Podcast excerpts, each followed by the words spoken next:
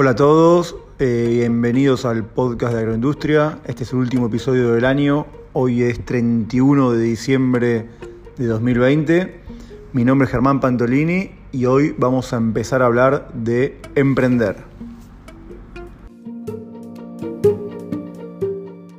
Antes de arrancar con el segmento siguiente que lamentablemente tiene un poquito menos de calidad de sonido porque lo grabé manejando, estamos complicados a fin de año con los tiempos, así que bueno, salió de esa manera. Pero les quiero decir eh, que pueden dejar, como siempre, algún review en la plataforma que escuchen el podcast. También pueden mandarme un mail eh, a germana.pantolini.com. Igual está escrito abajo al pie de los detalles del episodio. Y también pueden grabar en anchor.com, se pronuncia anchor.com en castellano, donde pueden dejar un mensaje de voz que podrá ser usado o no en próximos capítulos o me pueden grabar un mensaje y pedirme que, no lo pase si no quieren salir en el, en el, audio. Estaba viendo el otro día una película en Netflix que es la, como la precuela de 300.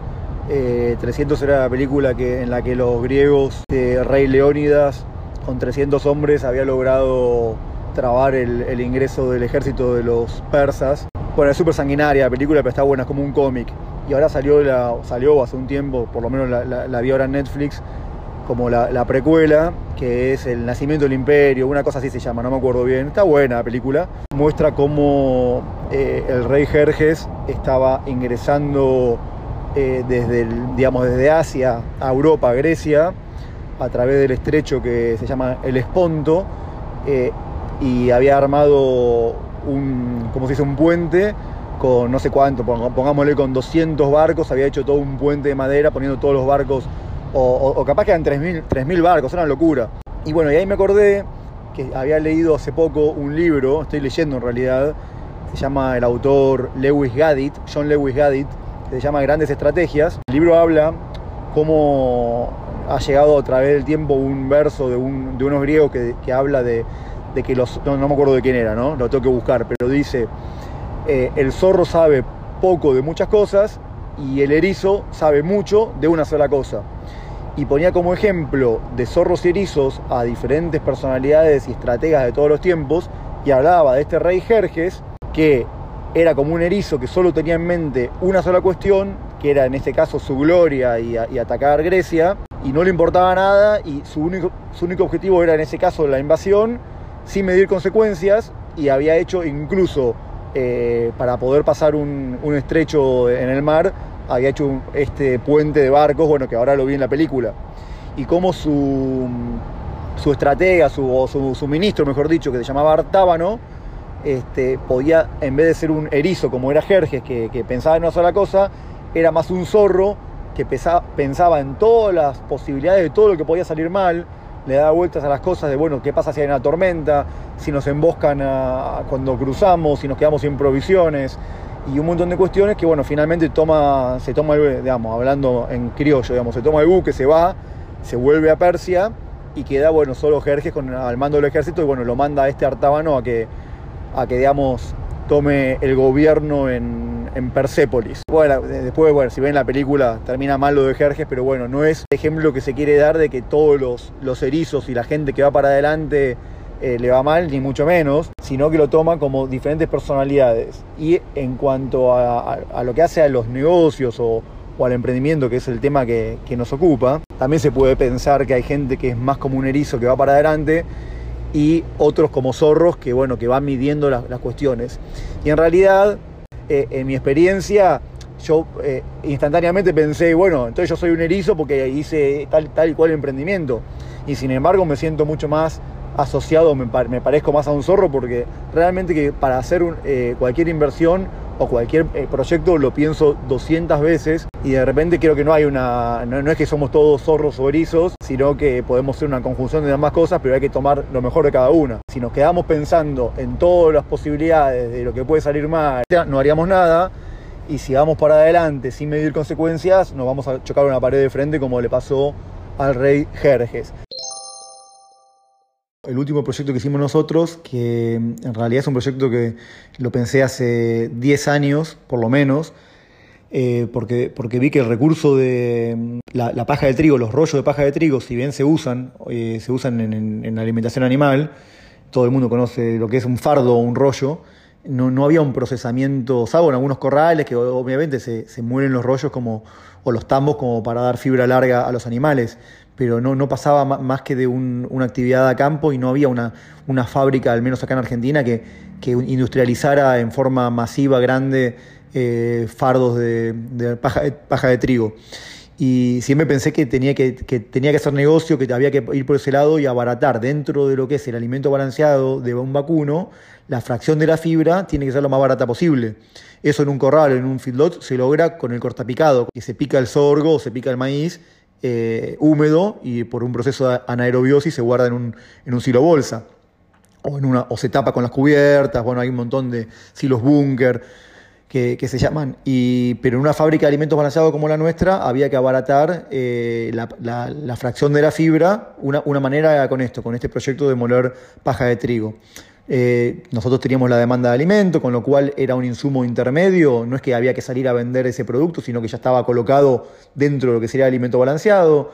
Entonces daba todo para hacerlo. Sin embargo, bueno, hay que pensar las cosas muy bien. Era una inversión grande, eh, parte de la maquinaria era importada y entonces yo pensé qué iba a pasar en el momento de tener que, importar los repuestos, hay que inscribirse como importador, eh, hay que hacer un montón de, digamos, de temas administrativos, que está bien, no es mandar un cohete a la luna, pero son cuestiones que uno no conocía y que me trababan un poco.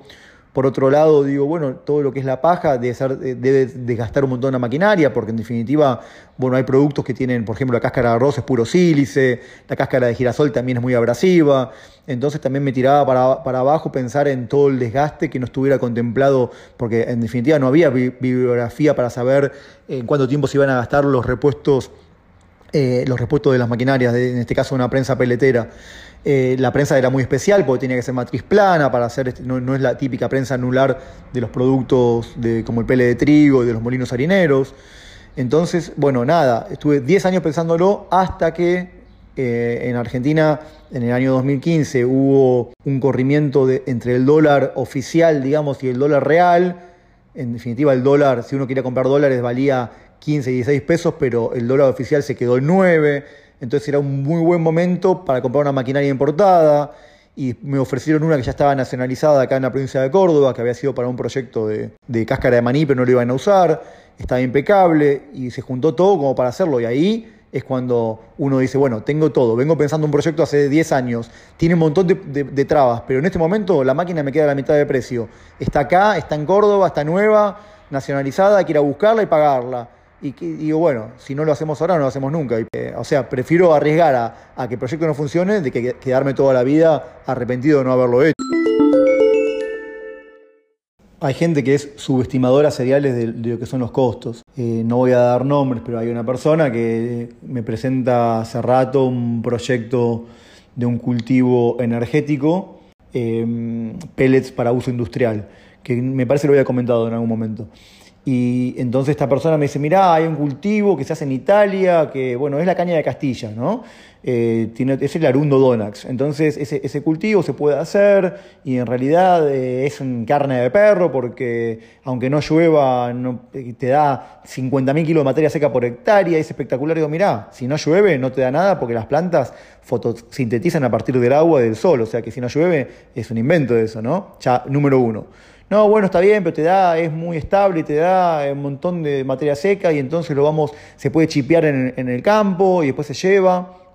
Está bien, y el costo de chipearlo, si al fin y al cabo, sí, pero por materia seca te va a quedar barato porque en realidad, por el volumen que hace, la máquina va a ser eh, siempre, siempre con una, respuesta para cada caso, pero eh, como que todo sencillo, ¿no? Entonces, digo, pero pará, vos tenés un flete corto, eh, los productos que son fibrosos o las pajas, moverlos 10 kilómetros, 15 kilómetros es tan caro como mover un producto pesado capaz que 500 kilómetros, y no estoy exagerando, porque no, van a flete lleno. Entonces es, eh, hay que pensar esas cuestiones muy bien. Y yo con esto no quiero decir que hay que descartar los proyectos, sino que hay que pensarlos muy bien y sobre todo, me parece lo más importante, tratar de innovar. Muchas veces el subestimar los costos, cuando yo digo los costos me refiero no, no a los costos dinero, no, no, no hablo de costos económicos, sino a, subestimar el trabajo que implica una cuestión. Eh, a, veces también se sobreestima las propias capacidades. Uno tiene que, saber eh, hasta dónde tiene la experiencia para hacer algo o tiene la personalidad para encarar algunas cuestiones. Hay veces que, que de nuevo, la imaginación no tiene límites, pero uno tiene ciertas capacidades que son limitadas. Eh, y muchas veces lo que yo digo es asocio el subestimar las cuestiones con la gente que copia a veces los proyectos propios, o mejor dicho, los proyectos ajenos. En su momento me han copiado, me han, me han copiado hasta las fórmulas. Eh, sé, que, sé que alguna persona ha tenido las fórmulas que yo hice en su momento y, salieron a hacer alimento balanceado copiando las fórmulas, como, pensando que, con eso tenían, no sé, la vaca atada. Eh, fíjense que hoy una, una, una fórmula puedo decir eh, acá no tengo ningún problema, no es, la fórmula de Coca-Cola, y hasta la Coca-Cola la copió Pepsi. Si bien no es lo mismo, yo soy fanático de Coca-Cola, claro, pero digo, eh, más allá de eso, eh, una fórmula tiene cualquiera, puede, puede dar a cualquier nutricionista, pero, pero de ahí a subestimar que hacer alimentos balanceados para rumiantes, para vacunos, o tener una fábrica, lo hace cualquiera, y así después se funden, ¿no? Hay un montón de gente. Eh, acá eh, ha habido colegas ingenieros agrónomos que se pusieron a hacer alimento balanceado y se van fundiendo porque subestiman, piensan que es fácil tener una empresa y no es así. Eh, sin ir más lejos, realmente es muy complicado desde el punto de vista administrativo. si yo, yo hiciera un capítulo dedicado a, lo que es la recepción de mercadería de un grano cómo hay que circular con cartas de porte, en Argentina por lo menos, que tienen eh, numeración y hay que sacar por internet un código cada vez que, mueve un camión. Cuando se descarga hay que darlo de baja. Después, cuando se liquida, uno tiene que hacer la liquidación como empresa del que vende. no, no, es que recibe una factura, sino que nosotros mismos liquidamos. Hay que retener IVA, que es el impuesto de valor agregado hay que retener, pero a su vez hay que pagar una parte en un CBU. Hay que retener ingresos brutos, pero la retención de ingresos brutos depende de la facturación de, que hay que mirar en otra página de ARBA, que es otra parte, digamos, provincial. Eh, es un, lío bárbaro y, no muchas eh, y no, cualquiera lo puede encarar. Entonces, eh, yo creo que muchas veces el que copia, este, a veces con mala leche, termina pagando las consecuencias de subestimar eh, este tipo de, costos. Como corolario del capítulo, creo que está claro que los, en la imaginación las posibilidades son infinitas, pero los medios para hacer las cosas son finitos, son, son limitados. Así que hay que tener mucho cuidado, sobre todo cuando, cuando uno es un profesional o, un estudiante o, uno hace un proyecto donde hay inversores, eh, terceros inversores, que la plata es, ajena, el capital me parece que hay que tener mucha responsabilidad con estas cuestiones y no embarcar a gente, porque a mí también me han embarcado en cosas que, han, fracasado y, y estaban flojas de, floja de estudio. Y, por último, creo que si uno se queda anticipar a todo, termina no haciendo nada, y por el contrario, si uno fracasa en prepararse para las cuestiones, es como que garantiza el fracaso porque eh, siempre algo va, a suceder. Hay que tratar de planificar lo, eh, mayor posible sin quedarse inmovilizado eh, por el miedo al fracaso. ¿no? Así que bueno, eso es todo por ahora. Para terminar este capítulo y terminando el año, les quiero desear justamente unas muy felices fiestas, muy feliz año para todos los oyentes y me tomé el trabajo de mirar eh, uno por uno los países que, que marca las estadísticas y hay alguna apertura. Bueno, por supuesto el principal país es Argentina, eh, donde hay escuchas en Capital Federal, en la provincia de Buenos Aires, en los partidos de Azul, Olavarría, Caruel, Lanús, La Plata, Adrogué, Cañuela, San Isidro, Tandil, Bahía Blanca, Esteban Echeverría, General Las Heras, y por volumen también aparece Hinojo. Eh, por otro lado, también en provincia de Santa Fe, en Rosario, Boca de la Zanja en Chubut, San Carlos en Mendoza y creo que ahí estoy con Argentina. Después aparece Estados Unidos, que lo abre por, por estado, Washington, Texas, Ohio, California y New Jersey. Después Colombia, dice departamento de Huila y Boyacá. Y después son otros países, pero se ve que por la cantidad de oyentes no, no llega a marcar la estadística, que estarían en orden decreciente Colombia, Rusia, El Salvador, Guatemala, que vienen subiendo porque estaban abajo antes, Bolivia, Perú, Australia, Hong Kong, Alemania, Ecuador, España, Albania y Suiza. La verdad que un montón. Así que bueno, un feliz año para todos y esperemos que el 2021 sea mejor que el 2020.